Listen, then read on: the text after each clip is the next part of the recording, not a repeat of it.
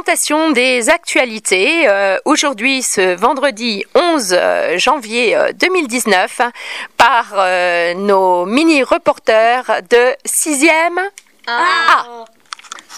Un garçon de 15 ans a eu la mâchoire fracturée samedi à Dijon alors qu'il manifestait avec les gilets jaunes. Il a mis il met en cause un tir de flashball de la police. Sa mère a porté plainte mardi. Mon fils n'avait rien à faire là. Je lui ai dit de ne pas y aller.